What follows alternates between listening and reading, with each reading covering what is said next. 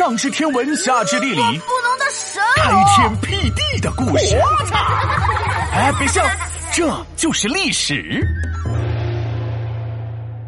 元昊建国，西夏与宋辽的《三国演义》。对了，皮大龙，你之前不是和我说，宋朝经济不得了，就是运气不太好，不停和人在打仗，边境和平日子少。嗯，没错啊。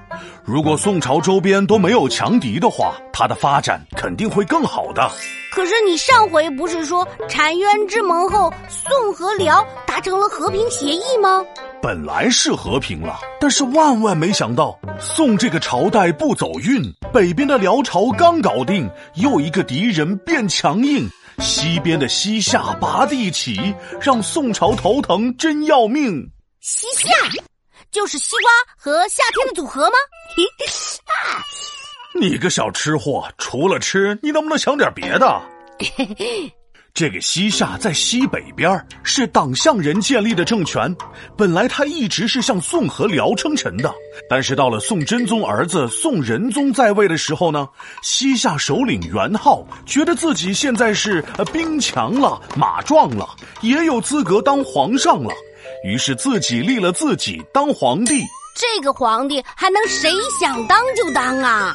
对呀，所以宋仁宗特别生气，心想啊，怎么的？你当我这个皇上是摆设吗？还你想当皇上就当皇上的？你当皇帝这位子是共享单车啊？扫个码就可以坐上去了？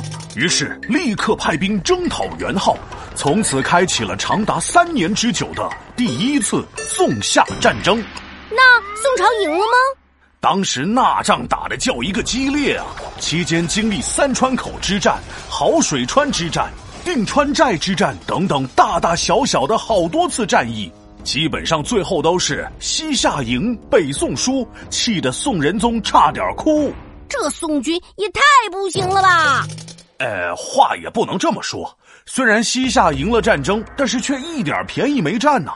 基本上算是杀敌一千，自损八百。最后西夏的朝廷一算账，发现，诶，不对呀，和宋朝打仗赚的还没花的多呢。这不是赔本买卖吗？还不如答应宋朝的议和条件，不仅不用打仗，还能多赚钱，何乐而不为呢？是啊，打打杀杀的多不好啊！本来宋仁宗和他爸宋真宗一样，都是不愿意打仗的人。一听西夏愿意讲和，马上答应对方的条件，每年给西夏好多东西和钱，史称庆历和议。唉，感觉这个宋朝啊，就是有钱任性，不停的给别人送钱。哎呀，你这个形容太贴切了。当时辽朝看见宋朝和西夏这仗打的是热火朝天。立马威胁宋朝说：“你要是不给我钱，我也要出兵打你。”无奈之下，宋朝只能在澶渊之盟的基础上又加了钱，史称“重西增币”。这不就是趁人之危，趁火打劫，趁趁趁趁，反正就是趁别人不注意啦。哈哈，你先别激动。呃，其实这个辽朝也不好过。当时西夏和辽两边因为部落归属的问题闹翻了，大打出手，发起了辽夏战争。嗯，宋夏战争、辽夏战争，这个元昊还真是爱打仗。当时辽军派兵整十万。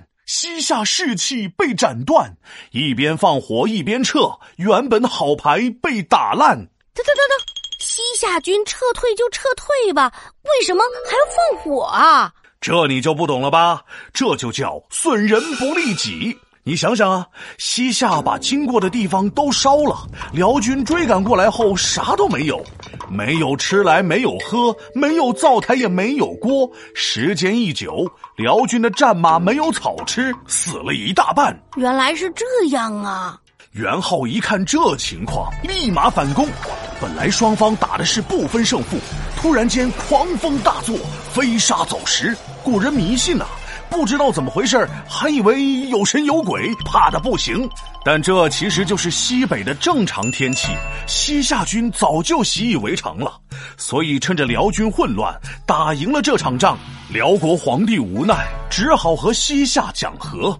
就这样，北宋、辽和西夏最终形成了三国鼎立的态势。皮大龙敲黑板，历史原来这么简单。宋辽和平没多久，突然西夏一声吼，打完宋朝又打辽，三国是敌也是友。